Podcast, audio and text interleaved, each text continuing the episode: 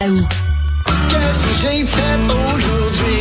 J'étais allé à quincaillerie. Fait que le gars, il dit, il dit, il dit, euh, il dit bonjour, est-ce qu'on peut vous aider? Ouais. Je dis, je dis, euh, François Perret, ça c'est une pierre deux coups parce qu'on a annoncé justement qu'il va y avoir une exposition immersive. On va pouvoir se promener dans l'univers de François Pérus.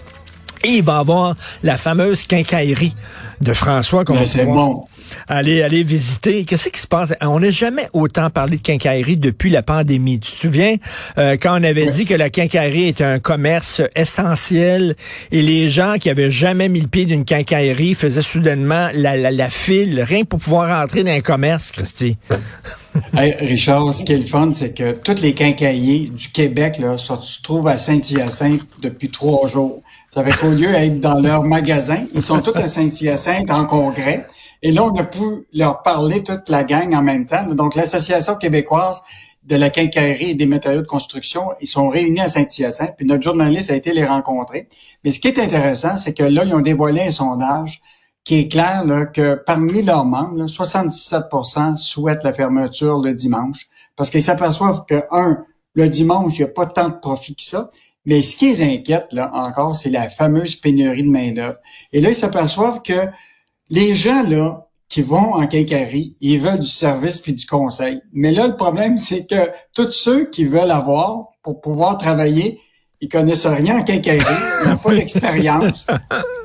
Donc, euh, tu tu t'imagines, toi, aller dans la robinetterie, puis t'as un jeune de 17, 18 ans, puis qui sait pas qu'il y a un tuyau de trois quarts de pouce, ça va. Les gens veulent du service. Et là, le problème, c'est qu'il manque de monde. Et le service, c'est pas rien. Le service, c'est pas rien. Les clous, la section des clous, c'est là-bas. c'est pas ça, là, le service d'un là. Ah. Richard, on en parlait hier, le gouvernement a mis des millions dans des programmes de formation, tu comprends-tu, pour lesquels ils savent même pas si les gens qui vont sortir de cette formation-là vont trouver une job.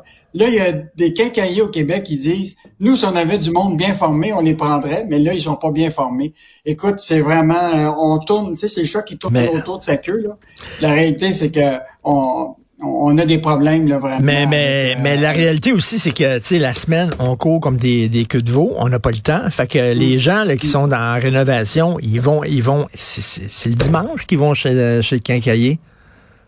Oui, mais sauf qu'ils se sont aperçus que beaucoup de gens là sont prêts à faire en sorte de pouvoir magasiner euh, à d'autres moments de, de la période, là, même le samedi, là, tu comprends-tu? Parce qu'ils se sont aperçus qu'actuellement, là, il n'y a pas autant d'achalandage que ça le dimanche dans les quincailleries, que finalement, ils préféraient ouvrir de façon efficace durant la semaine, puis avoir le personnel. Mais là, le problème, c'est que le Bureau de la concurrence empêche à l'industrie de pouvoir se parler parce qu'ils considèrent que ça serait comme une forme de cartel de vouloir la fermeture le dimanche. Parce que tu sûr là, que Walmart puis Costco ne veulent rien savoir de fermer dimanche. Euh, mais s'ils pouvaient faire une exception pour les quincaillers, peut-être que ça serait une solution euh, euh, Ah, idéale. Mais tu vois, là, Richard, on est vraiment là dans un contexte où ce que, tu sais, quand je parle d'inad- inadé- inadéquation du marché du travail, Ben oui. Écoute, la réalité, c'est qu'on forme du monde qui trouve pas de job, puis on a des entreprises qui cherchent du monde, mais qui sont mal formées. Tu sais que le cocktail le plus est- populaire dans les congrès de quincailler, c'est les screwdrivers. c'est très, c'est très Ben non, non, non, Richard, c'est pas vrai, parce que souvent, quand ils sont assis dans un congrès, congrès ces, ces quincailliers-là cognent des clous. OK. Euh, immobilier, euh, a des gens qui sont redevenus locataires faute d'avoir trouvé une autre maison. Ils ont vendu leur Alors- les maisons qu'ils avaient. Ils voulaient en trouver une autre, euh, s'acheter une autre maison, mais ils n'en ont pas trouvé. Hey, Richard, là, toute la semaine, on a parlé d'immobilier. Tu t'en rappelles, là, tous nos témoignages. euh, et là, là, il y a, depuis une couple de jours, là, il y a- des études qui ont montré clairement là, qu'on a une situation difficile. Hier, la Société canadienne d'hypothèque et de logement a sorti une étude sur les prévisions de l'immobilier. Écoute, c'est décourageant. Euh, ça n'a pas de bon sens. Le prix des loyers à Montréal, il faut que s'attende d'ici 2025, ça va augmenter de 30% Ça, c'est les, les- c'est les loyers, là. Donc là, toutes les 25-40 ans, là, on en parlait hier, là, qui se posent des questions, qu'est-ce qu'ils vont faire? Est-ce que je vais m'endetter comme locataire ou je vais m'endetter comme propriétaire? Parce que la réalité, c'est que là, écoute, la situation est, la suivante, c'est que avec l'inflation, puis on sait, l'essence, puis les aliments plus chers, les gens n'ont pas été capables vraiment d'épargner.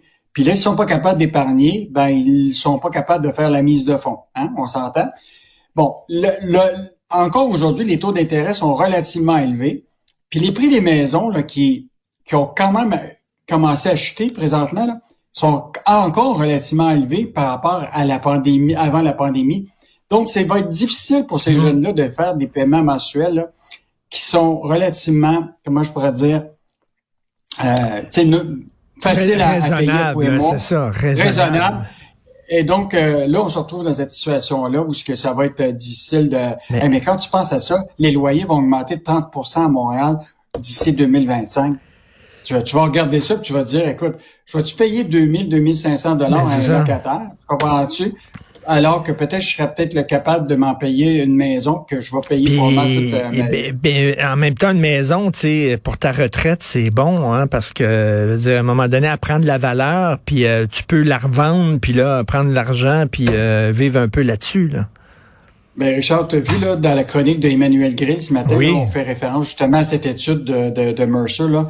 À la retraite, là, quelqu'un de 25 à 40 ans, tu sais, s'il a été locataire là, toute sa vie, là, il va devoir épargner huit fois son salaire, tu comprends-tu, annuel pour se payer une retraite, tu sais, raisonnable, alors que quelqu'un qui est propriétaire, c'est cinq fois. Donc, ça veut dire que la réalité, c'est que t'es mieux de t'endetter maintenant, peut-être, plutôt que de locataire, parce que c'est sûr que ça va te profiter plus tard, parce que hmm. soit que tu vas être capable de, de peut-être faire un, utiliser la valeur de ta maison pour pour la monnayer, ou si tu l'as payé, de la revendre pour pouvoir t'acheter ailleurs. Écoute, Richard, toi et moi, là, on le sait, là, on a acheté nos maisons probablement dans, nos 30 ans. On a probablement revendu notre maison pour en acheter un autre. Mm-hmm. Puis là, plus tard, ben, tu vas à ta maison pour aller dans plus petit parce que là, tu arrives à, à, à, proche de ta ben, les enfants, les enfants quittent la maison, tu as moins, ben, d'espace. la maison. Ça fait que ce scénario-là, il existe encore pour les jeunes de 25 à 40 ans. C'est qu'il faut qu'ils y pensent maintenant. Puis là, la mise de fonds, c'est ça l'enjeu. Soit que tu as des mhm. parents ou un héritage qui te permet de le faire, mais si tu n'as pas d'héritage puis tu n'as pas de parents pour t'aider, parce qu'oublie pas, là, tu as beaucoup de Québécois encore, des parents et, qui vont avoir encore des dettes hypothécaires à leur retraite. et t'endetter pour ta mise de fonds, c'est peut-être pas la meilleure idée.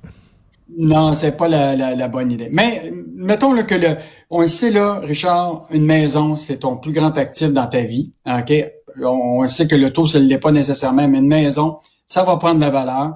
La question, c'est comment ces jeunes-là, de 25 à 40 ans, vont être capables, en plus d'épargner pour leur retraite, d'épargner pour faire une mise de fonds. Hmm. Mettons que c'est un défi cornélien. Hein? Tout à fait. Euh, euh, Ottawa serre la vis aux géants du web et là, ils veulent les obliger à soutenir un peu plus le contenu canadien.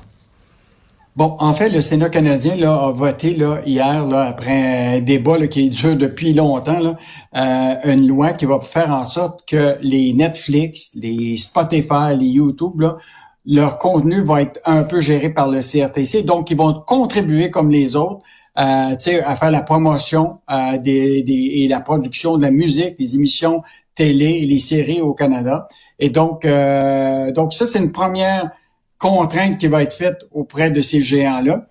Puis l'autre qui va venir probablement plus tard, le Parlement étudie actuellement un projet de loi qui vise à imposer, à faire payer une redevance au Google de ce monde au contenu des médias canadiens. Et ça, c'est la prochaine étape qui... Euh, et là, on sait là, mm. que Facebook, Google, tout ça, ont mis des batailles écoute, à l'échelle mondiale contre euh, l'Union européenne et d'autres pays pour empêcher ça. Mais ça, c'est la prochaine étape. Donc, euh, quand même un bon coup d'Ottawa ben de serrer la vis à, ces géants du web-là euh, présentement. Ben, tout à fait. De la part de M. Pablo Rodriguez, et qu'est-ce qu'on va pouvoir lire dans la section argent ce week-end? On vient encore sur l'immobilier, Richard. On va vous montrer qu'est-ce que ça représente, justement, des prêts hypothécaires, puis le paiement mensuel euh, actuellement selon les différents prix médians dans différentes régions du Québec. Donc, euh, une lecture que les gens vont aimer s'ils pensent acheter une nouvelle maison. On va parler des employés qui sont tentés de plus en plus de la semaine de quatre jours. Donc, euh, c'est, ça discute beaucoup. OK, c'est pas assez le télétravail, c'est pas assez le télétravail. Là, maintenant, c'est la semaine de quatre jours. Là, maintenant. Ben, donc, les, gens veulent-tu, les gens veulent-tu travailler ou pas? Là? Non, ils, veulent avoir des services publics sais, à 100 Ben oui, mais ben oui. presque pas payer d'impôts? Ils veulent travailler quatre jours, puis euh, au même salaire, hein? Ah, au même salaire. Ah. Ben oui, ben oui. Écoute, là, veut dire, euh, tout le monde va aller au ciel, personne veut mourir. Hein? C'est vraiment ça, là. Puis on revient, Richard, tu as vu quand même la controverse de Bud Light là, aux États-Unis. Là. Écoute, Oui. c'est, c'est, c'est incroyable. La, la, la- la- écoute, il y a deux dirigeants de la compagnie de la brasseur qui ont perdu leur job. Écoute, ils ont perdu des parts de marché énormes. La valeur boursière, ils ont, ils ont eu un méchant coup. Et là, ce qu'on a voulu faire, c'est faire euh, une espèce de, de, de, de contact avec les publicitaires au Québec. Est-ce que les, les publici- publicitaires au Québec auraient vécu la même affaire? Hmm. Est-ce que s'il avait été de l'avant? Et donc, c'est vraiment intéressant la réaction que tu vas avoir des publicitaires au Québec. Euh, et en terminant, Rich- Richard, Michel Girard va terminer sa semaine sur la caisse de dépôt et les paradis fiscaux. Ça vaut Oh. vraiment la peine de lire. Ça, ça va être bon. Et euh, en terminant, les, nos amis quincaillers euh, qui sont en congrès, il faut pas qu'ils se dévissent la tête. Bodum, bodum. Merci, bon week-end. et- Merci, salut. Richard. Salut.